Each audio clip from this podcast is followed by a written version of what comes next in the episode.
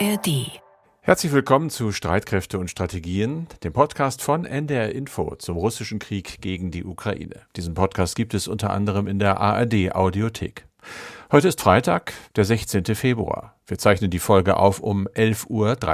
Wir sind Carsten Schmiester in Hamburg und Anna Engelke in München bei der Sicherheitskonferenz.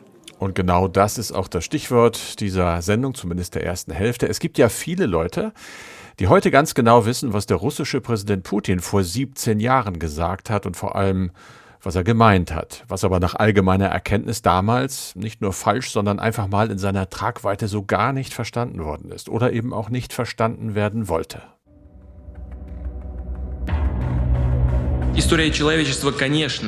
Die Geschichte der Menschheit kennt auch Epochen des Strebens nach Weltherrschaft und einer monopolaren Machtordnung.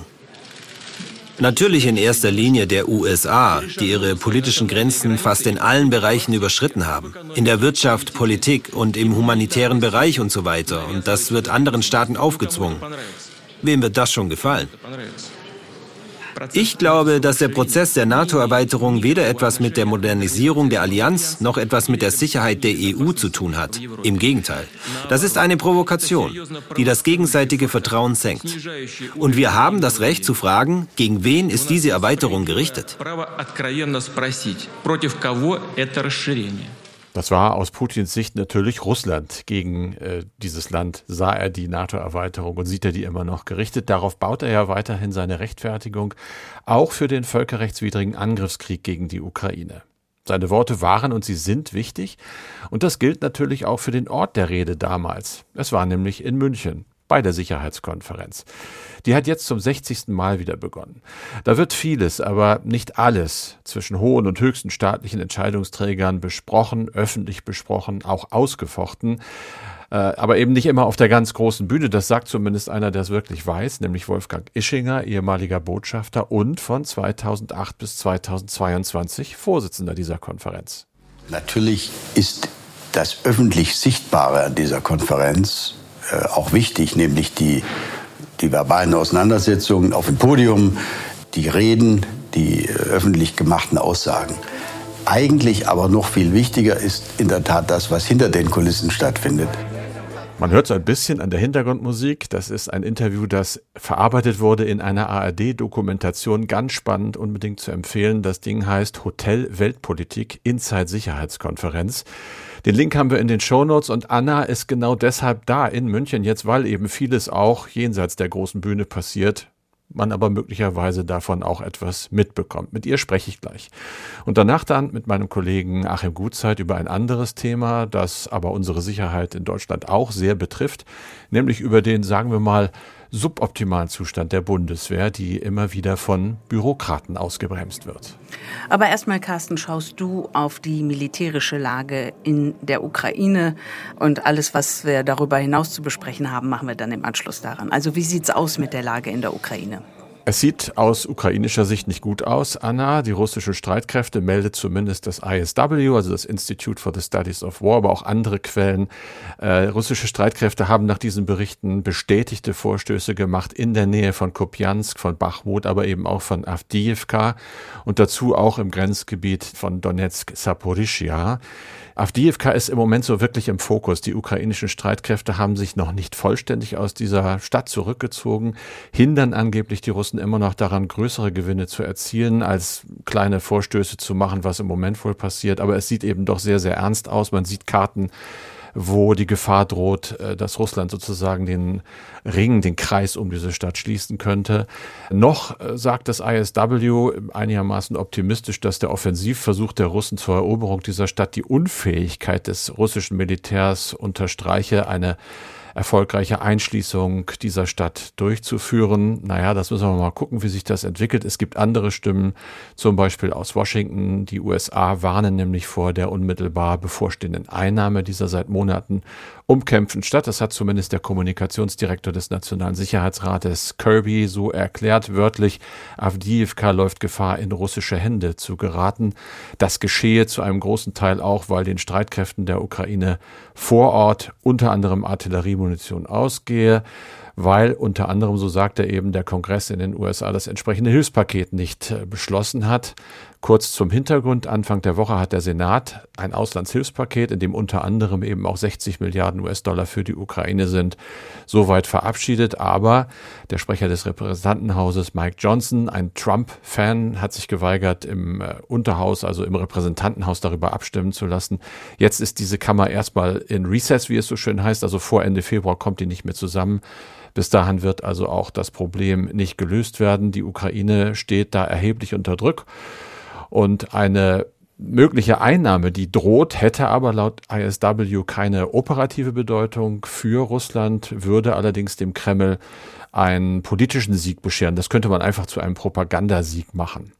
Kurz noch zum Schluss dieser Lageübersicht. Es gibt das, was wir eigentlich in den letzten Folgen immer hatten, nämlich äh, größere Raketenangriffe, auch Marschflugkörpereinsätze seitens der Russen gegen Ziele in der Ukraine. Das geht so weiter. Aber es soll auch umgekehrt zumindest einen erfolgreichen Drohnenangriff der Ukraine gegeben haben, nämlich gegen ein russisches Öldepot in Oblast Kursk.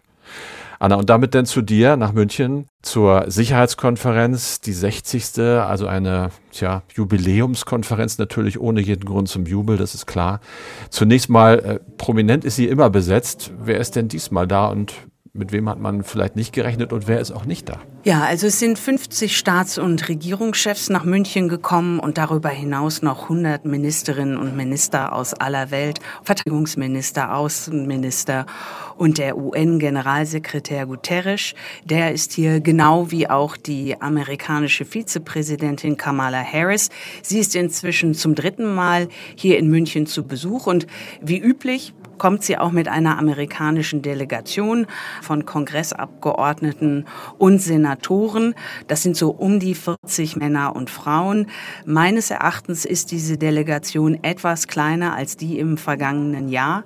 Das liegt natürlich auch daran, dass ähm, vor allen Dingen republikanische Senatoren und Kongressabgeordnete wissen, dass sie hier in München kritische Fragen zu beantworten haben, eben nach dem amerikanischen Unterstützungspaket, das du ja ja gerade auch schon erwähnt hast, was durch den Senat gekommen ist, auch mit den Stimmen einiger US-Senatoren, aber was halt nicht zur Abstimmung zugelassen werden soll im Kongress. Und ganz interessant, einer der großen Transatlantiker, der amerikanischen Transatlantiker der Vergangenheit, das war immer der amerikanische republikanische Senator Lindsey Graham. Und der hat ähm, früher immer mit John McCain hier seine Runden gezogen in München in diesem ähm, Hotel Hotel. Und äh, Lindsey Graham hat jetzt kurzfristig abgesagt. Und äh, alle gehen davon aus, dass er sich jetzt nicht die Schelte anhören wollte, weil Lindsey Graham ist inzwischen ein großer Unterstützer des äh, amerikanischen republikanischen, mutmaßlichen republikanischen Präsidentschaftskandidaten Donald Trump. Und als ein solcher möchte er wohl offenbar lieber auf die Debatten, die er hätte führen müssen oder können, verzichten. Also das ist der ganze amerikanische Teil, aber natürlich auch auch für uns Deutsche. Das halbe Kabinett ist hier.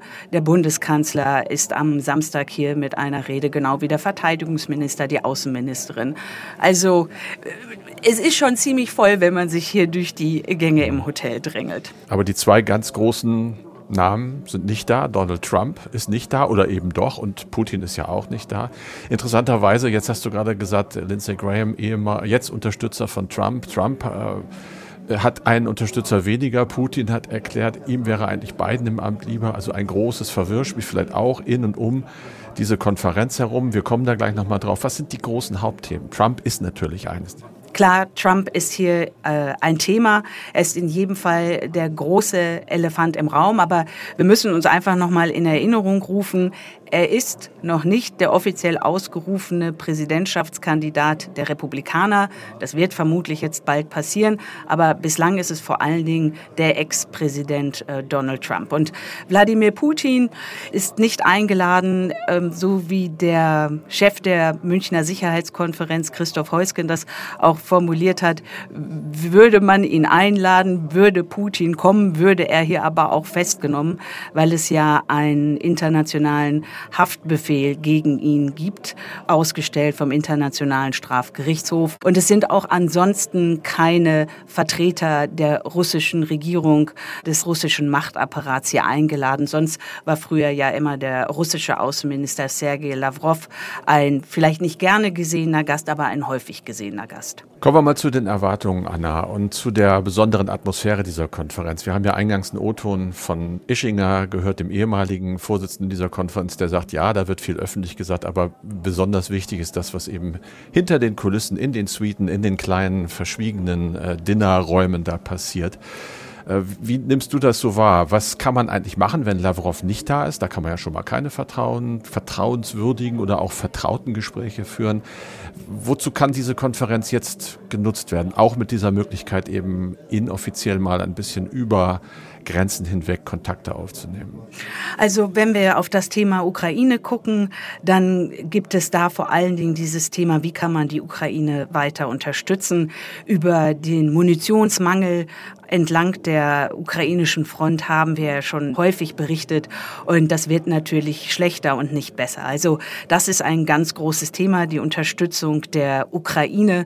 Und vor allen Dingen, und da komme ich dann wieder auf Trump, auf den Elefanten hier im Raum, das Kalkül des russischen Präsidenten Putin ist, dass möglicherweise im November Trump gewinnt und man dann nochmal völlig neu auf den russischen Krieg gegen die Ukraine guckt. Und deswegen wissen die Europäer, Europäer, sie müssen jetzt vor allen Dingen in Vorleistung gehen, weil die Amerikaner ja bis auf weiteres ausfallen. Also das ist in jedem Fall ein Thema. Und ähm, wenn du meinst so in Richtung Verhandlungen, dass man über Verhandlungen spricht, alle wissen, dass jetzt erstmal nicht viel passieren wird, also bis zu der Wahl im November in Washington. Und von daher gibt es so theoretische Diskussionen und ähm, es gibt auch Sorgenfalten, wenn du hier mit Leuten sprichst, die sich auskennen und die auf die Ukraine schauen und auf die aktuelle Lage. Aber gerade deswegen ist natürlich auch die Überlegung, wie kann Europa mehr unterstützen und wie könnte Europa möglicherweise einspringen für die USA eine große Frage, wobei total klar ist, dass die Europäer das, was die USA liefern, militärisch vor allen Dingen liefern, kaum kompensieren könnte. Aber das ist ein Stichwort, was du mir da gerade gibst. Es ist ja relativ kurzfristig erst bestätigt worden, dass der ukrainische Präsident Zelensky auch nach München kommt. Er ist jetzt äh, zum Zeitpunkt unserer Aufnahme, also so Freitagmittag schon in Berlin bei Bundeskanzler Scholz. Es wird erwartet, dass dort ein bilaterales Sicherheitsabkommen unterzeichnet wird zwischen der Ukraine und Deutschland. Das wird später wohl auch noch in Paris passieren. Was wissen wir eigentlich über diese Sicherheitsabkommen? Was äh, steht da drin? Die Sicherheitsabkommen, dass es solche geben soll, bilateral zwischen den G7-Staaten und der Ukraine.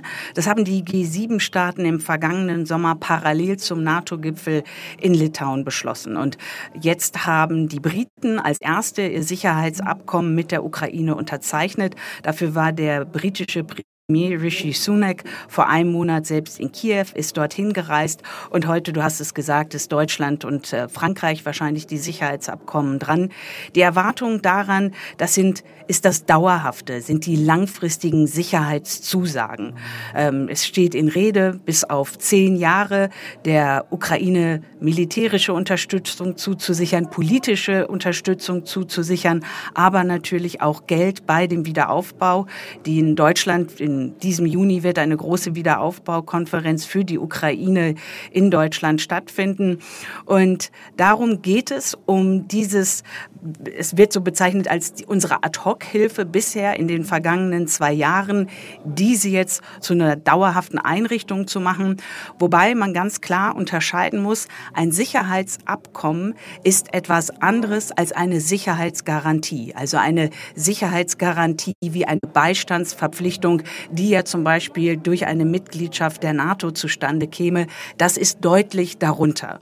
Um aber der Ukraine, die ja gerne in die NATO möchte, etwas anzubieten, sind die G7-Staaten im vergangenen Sommer eben auf diese Idee gekommen mit diesen bilateralen Sicherheitsabkommen als so eine Art Sicherheitsnetz. Es gibt ja noch andere Sicherheitssorgen. Da sind wir schon wieder bei dem Elefanten im Raum, bei Donald Trump mit seiner Äußerung, äh, säumige NATO-Mitglieder, die also nicht die zwei Prozent des Bruttoinlandsproduktes für Verteidigung ausgeben, nicht schützen zu wollen. Ich bin bei der Debatte über den äh, europäischen Atomschirm. Die wabert ja schon seit ein paar Tagen rum. Die wird doch wahrscheinlich bei dir da in München auch rumwabern, oder? Die wabert rum und sehr interessant finde ich aber, dass die Bundesregierung da überhaupt gar nicht drauf eingehen will. Der Verteidigungsminister Boris Pistorius war ja diese Woche zum NATO-Verteidigungsministertreffen in Brüssel und er hat gesagt, also man sollte einfach diese Debatte sein lassen. Die Deutschen hätten, wären Teil des amerikanischen nuklearen Schutzschildes und du kannst auch sozusagen in Hintergrundgesprächen spüren, dass offenbar die Bundesregierung überhaupt kein Interesse daran hat, nur etwas Luft an dieses Vertrauen, an das deutsche Vertrauen in den amerikanischen nuklearen Schutzschild, da irgendeine Luft dran zu lassen, irgendeinen Riss zu zeigen. Und deswegen ist es sehr schmallippig die Antwort von Boris Pistorius diese Woche in Brüssel gewesen. Aber auch sonst, wenn man hier im Hintergrund ähm, spricht, da hat keiner Lust, weiter darauf einzugehen. Gibt es so diesen Hinweis auf eine, auf eine akademische Debatte. Aber klar, äh, die Zeitungen sind voll davon, und wir haben auch schon viel darüber gesprochen, jetzt zuletzt auch mit Wolfgang Ischinger im Interview am Dienstag. Es ist ein Thema, das wabert, das aber nicht aufgenommen werden will oder das die Bundesregierung nicht aufnehmen will. Mein Eindruck, wenn ich so eben nicht in München, sondern einfach nur hier vor meinem Computer durch alle Netzwerke und Artikel gehe, ist, dass so der Tenor eben auch sagt, super schwierig, eigentlich kaum realistisch, aber lasst uns mal im Vertrauen in den Hinterzimmern leise und still über diesen Plan B nachdenken. Das ist mein Eindruck, so als Stand im Moment. Würdest du den teilen? Ich habe den Eindruck, dass seit zwei Jahren vieles anders ist, als wir vor zwei, bis vor zwei Jahren, bis zu dem russischen Angriff in der Ukraine äh, dachten, dass es ist. Also bis vor zwei Jahren hätten wir uns natürlich überhaupt gar nicht vorstellen können, dass Deutschland im zweistelligen Milliardenwert äh, Waffen an die Ukraine liefert, an ein Kriegsgebiet liefert. Also viele Dinge in den vergangenen zwei Jahren, die geschehen sind, sind geschehen, ohne dass wir es uns vor drei Jahren hätten vorstellen können. Und in dem Bereich sehe ich auch diese Debatte über die europäischen Gedanken, wie man sich schützen könnte, sollten die Amerikaner nicht mehr ganz so verlässlich sein. Aber der Verteidigungsminister Boris Pistorius, der sagte, die Nukleardebatte brauchen wir als letztes. Wir sollten den US-Nuklearschirm nicht leichtfertig aufgeben oder in Frage stellen. Weißt du, das ist so diese Richtung der Bundesregierung. Aber klar, äh, sich zu überlegen, was man machen könnte, wobei die Auswahl da nicht so groß ist. Es ist total illusorisch, dass Deutschland Atomraketen sich selbst beschaffen könnte. Da sprechen völkerrechtliche Verträge gegen. Also das ist ein absolutes No-Go. Das heißt also, du hast letztendlich in Europa zwei Optionen. Du versuchst dich entweder mit Macron, mit dem französischen Präsidenten und seinen ähm, Atomraketen ins Benehmen zu setzen oder mit den Briten. Aber beides ist erstmal hier, also beides ist erstmal nicht absehbar. Soweit erstmal vielen Dank, liebe Anna, für die Informationen aus München. Du bist äh, nicht die einzige Journalistin da und alle sind im Moment an den Leitungen. Das erklärt, dass selbst äh, bei so einer Konferenz, wo ja die Technik mit Sicherheit sehr, sehr stark ist, die Nachfrage nach Leitungen doch noch etwas stärker ist. Wir bitten also die gelegentlichen kleinen Ausfälle mal zu entschuldigen. Anna, und du bleibst ja auch noch da. Die Konferenz geht das ganze Wochenende. Meldest dich dann in unserem nächsten Podcast am Dienstag ganz bestimmt noch einmal mit wie ich mir sicher bin, weiteren Hintergrundinformationen, was wird da so geredet auf den Fluren und möglicherweise auch mit dem ein oder anderen Gespräch. Schönen Dank und eine gute Zeit nach München. Vielen Dank. Und wir in diesem Podcast machen weiter. Wir reden weiter natürlich über Sicherheit, aber ein bisschen mehr national. Wir wollen in dieser Folge nämlich einmal über die Bundeswehr sprechen und vor allem darüber, was sie so leistet, was sie leisten kann und ob das, was sie leistet, angesichts der Größe des Verteidigungsetats eigentlich angemessen ist. Mein Kollege Achim Gutzeit hat dazu recherchiert und auch ein Interview mit einem Bundestagsabgeordneten geführt, das, wie du mir sagtest, Achim, fast schon eine Abrechnung ist mit den Umständen der Bundeswehr. Erzähl doch mal. Ja, ich habe Falco Drossmann von der SPD interviewt. Er ist Mitglied des Verteidigungsausschusses des Bundestages und Berufssoldat. Allerdings ruht sein Dienstverhältnis gerade. Und vor allem Leute in und um Hamburg, die erinnern sich ja vielleicht auch daran, dass er mal was relativ Hohes war in der Verwaltung, nämlich Chef des Hamburger Bezirksamts Mitte mit heute so etwa 1600 Mitarbeitern. Ja, und das fand ich beim Gespräch eben auch interessant, weil er ist eben jemand, der kennt sich aus eigener Erfahrung mit staatlicher Bürokratie aus und kann dann eben auch Vorgänge im Verteidigungsministerium gut bewerten. Seine Kritik an der Bundeswehr ist drastisch und sein Fazit lautet im Prinzip dicht machen und neu aufbauen. Meine inzwischen gereifte Überzeugung ist, dass wir eigentlich einen Befreiungsschlag bräuchten, der wieder zu einer Vereinfachung der Strukturen führt und zur persönlichen Verantwortlichkeit der militärischen Kommandoführer. Wissen Sie, meine Aufgabe als Parlamentarier ist es nicht, einen Ersatzgeneralstab für die Streitkräfte äh, zu spielen. Wir haben mehr Generäle, als, als die deutschen Streitkräfte jemals hatte. Von vielen von denen lese ich in der Zeitung immer, wie schlimm alles ist. Und, und ich frage mich immer, na, wer hat denn die Verantwortung für den Laden? Also, das klingt ja schon ziemlich heftig, Achim. Wie begründet Drossmann denn seine Kritik im Detail? Ja, viel zu tun hat das aus Drossmanns Sicht mit der Verwaltung. Überspitzt gesagt ist nach seiner Meinung selbst der kleinste Handgriff heute ein Verwaltungsakt in der Bundeswehr, der dann eben eine lähmende Wirkung hat. Zur Erklärung, laut Grundgesetz ist der Bundeswehr mit ihren etwa 181.000 Uniformträgern eine zivile Verwaltung an die Seite gestellt. Das sind über 81.000 Mitarbeiterinnen und Mitarbeiter. Es kommt also ein Verwaltungsmitarbeiter auf gut zwei Soldaten und diese Verwaltung hat sich laut Drossmann krakenartig ausgebreitet. Wir hören noch mal Herrn Drossmann. Das ist alles miteinander verwoben rein militärische Entscheidungen funktionieren dann nicht mehr, wenn ich dann äh, Verwaltung mit dabei habe. Hinzu kommt, dass doch ein ganz enormer Teil von Handlungen der Streitkräfte inzwischen mit so unendlich vielen verschiedenen Stellen abgesprochen werden müssen, dass auch da ein, ein kaum zu durchdringendes Dickicht da ist. Also ein, ein Kasernenkommandant, der sieht, oder ein Kommandeur, der auch noch für seine Männer und Frauen verantwortlich ist, dass die Duschen verschimmelt sind, der kann doch nichts tun. Der gibt das Ganze in eine Blackbox, den Vorgang, und wenn er Glück hat, bekommt er ein paar Jahre später Antworten dazu. Inwieweit läuft denn diese undurchdringliche Verwaltung, sage ich mal, der Kriegstüchtigkeit zuwider? Die fordert ja Verteidigungsminister Pistorius so klar. Ja, dazu muss ich ein bisschen ausholen, denn das Thema ist ziemlich komplex. Kurz gesagt gab es ab den 90er Jahren ja so eine Art Outsourcing-Welle in der Bundeswehr. Der Gedanke war, wie in der freien Wirtschaft auch, dass Dienstleister einen Job ja viel schneller und effizienter erledigen können. Zum Beispiel, wo es früher eigene Fahrzeuge mit einer eigenen Fahrbereitschaft und einer eigenen Instandsetzung gegeben hat, gibt es jetzt den Fuhrparkservice, wo die Bundeswehr also handelsübliche Fahrzeuge anmieten kann. Das staatseigene Unternehmen ähm, war übrigens mehrfach wegen Missmanagement in den Schlagzeilen. Die Folge ist aber auch, die einzelnen Truppenteile verwalten ihre Fahrzeuge eben nicht mehr selbst. Früher wussten sie, was auf dem Hof steht, heute macht das der Dienstleister und natürlich hat er auch eine eigene Verwaltung. Auch das Sanitätswesen wurde umfunktioniert und zu so einer Art Dienstleistungstruppenteil. Und das findet Falco Drossmann ebenfalls unzweckmäßig, um mal einen Bundeswehrausdruck zu verwenden. Wir hören noch mal rein, was er dazu sagt. Früher äh, hatte ein Bataillonskommandeur einen Oberfeldarzt. Dieser Oberfeldarzt hat die Sanitätsstaffel geleitet. Das heißt, der war über alle Ausbildungsvorhaben, der war über alle Einsatznotwendigkeiten, der war über alles informiert, dieser Oberfeldarzt.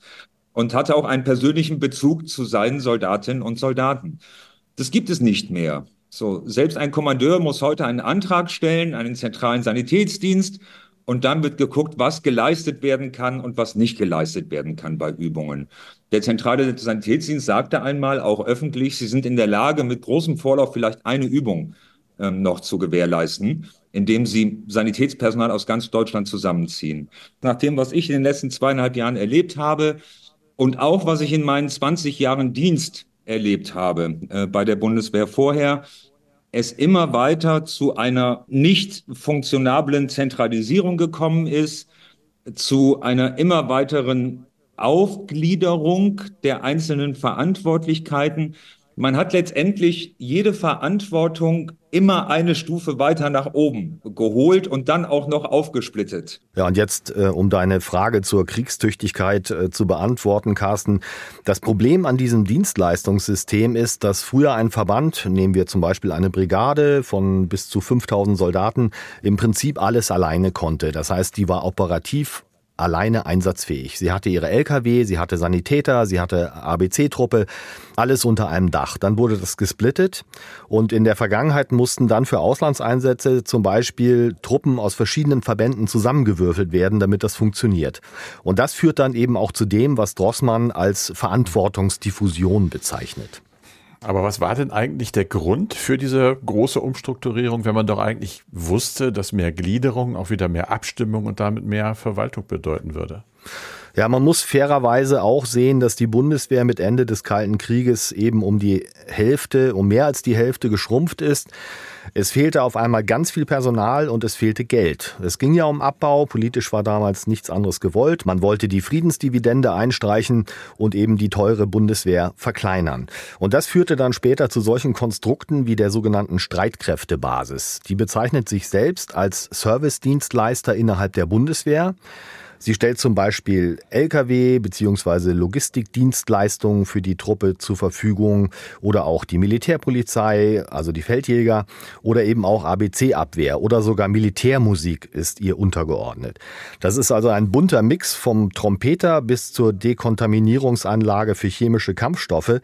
All das hat die im Programm, die Streitkräftebasis, und die hat insgesamt 27.000 Mitarbeiter. Und Falco Drossmann fordert jetzt eben ein Stück weit ein Zurück zu den Wurzeln, also mit eigenverantwortlichen äh, Verbänden und Teilstreitkräften, die eben für das gerade stehen, was sie tun. Meine Auffassung ist, wir hatten mal eine relativ gute Aufteilung mit Heer, Luftwaffe und Marine. Wir hatten auch damals schon Probleme mit Beschaffungen, aber bei weitem nicht so, wie das heute der Fall ist.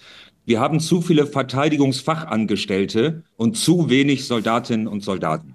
Wie effizient ist denn die Bundeswehr eigentlich mit diesem System? Kann man das messen? Ja, das ist ziemlich schwer zu sagen. Drossmann selbst sagt, bei einem Bezirksamt kann man das messen, zum Beispiel eben dadurch, äh, dass man überprüft, wie lange es dauert, bis Anträge bearbeitet sind.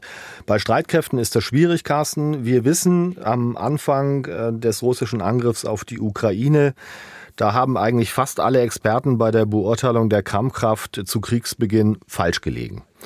Was die Größe der kämpfenden Truppe bei der Bundeswehr angeht, ähm, da ist Falco Drossmanns Einschätzung ähm, allerdings schon sehr, sehr pessimistisch, finde ich. Wir hören noch mal rein. Ich kenne die Zahlen nicht genau, aber wissen Sie, wir haben jetzt irgendwie bummelig 180.000 Soldatinnen und Soldaten. Ich frage mich immer, wie viele sind denn eigentlich sofort einsatzfähig? Ich behaupte, wenn wir da auf 5.000 oder 10.000 kommen, dann rechnen wir schon gut. Warum werden immer dieselben Soldatinnen und Soldaten in die Einsätze geschickt, aus denselben Verbänden? Also zur Erläuterung nochmal, es geht eben um die Kampftruppe.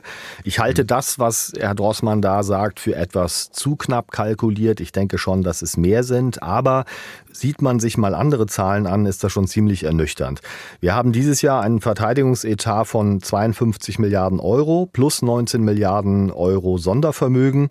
Weltweit gesehen ist das etwa Platz 6 bis 7. Frankreich liegt etwas darunter, aber finanziert damit eben auch Atom-U-Boote, einen Flugzeugträger und seine gesamten Nuklearstreitkräfte.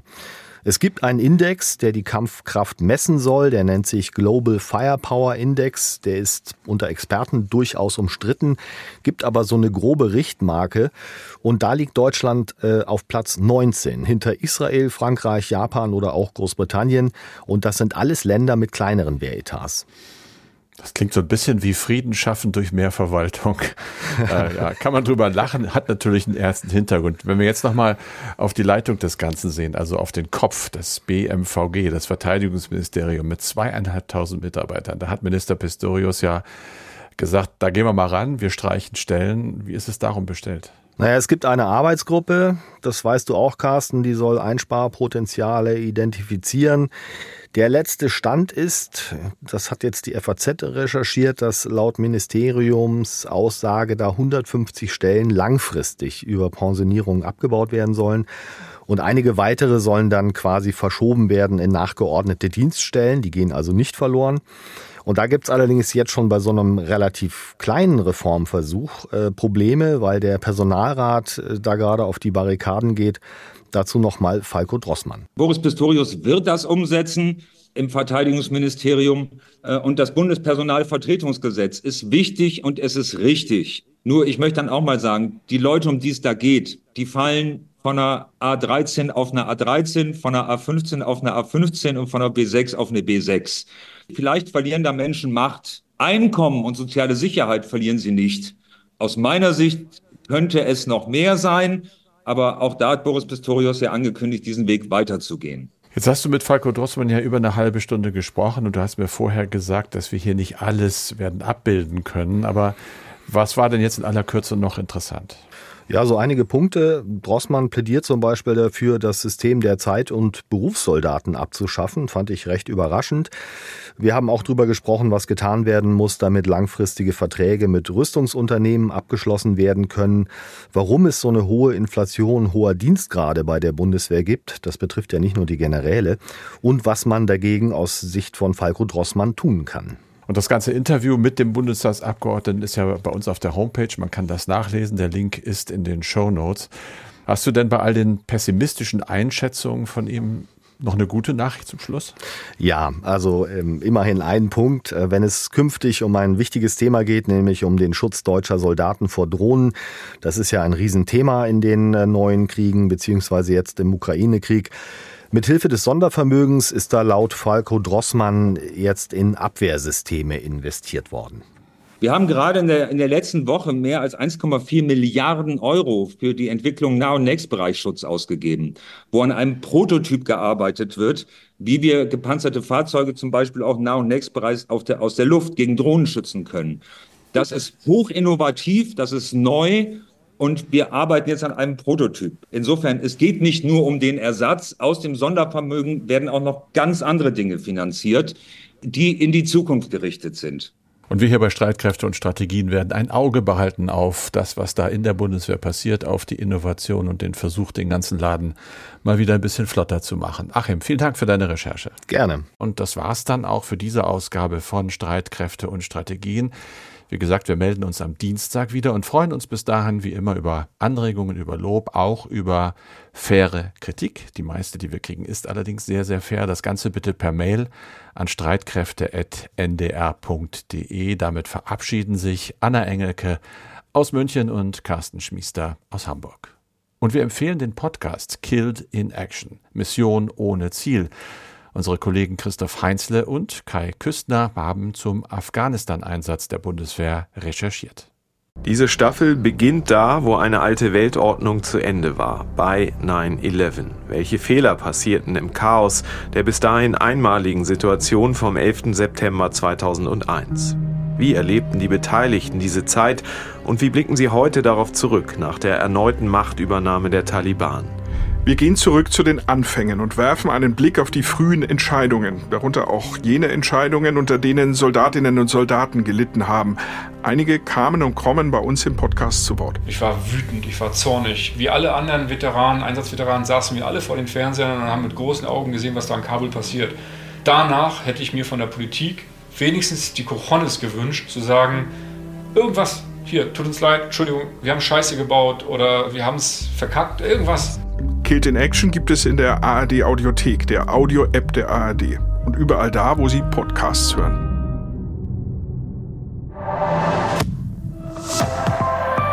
ARD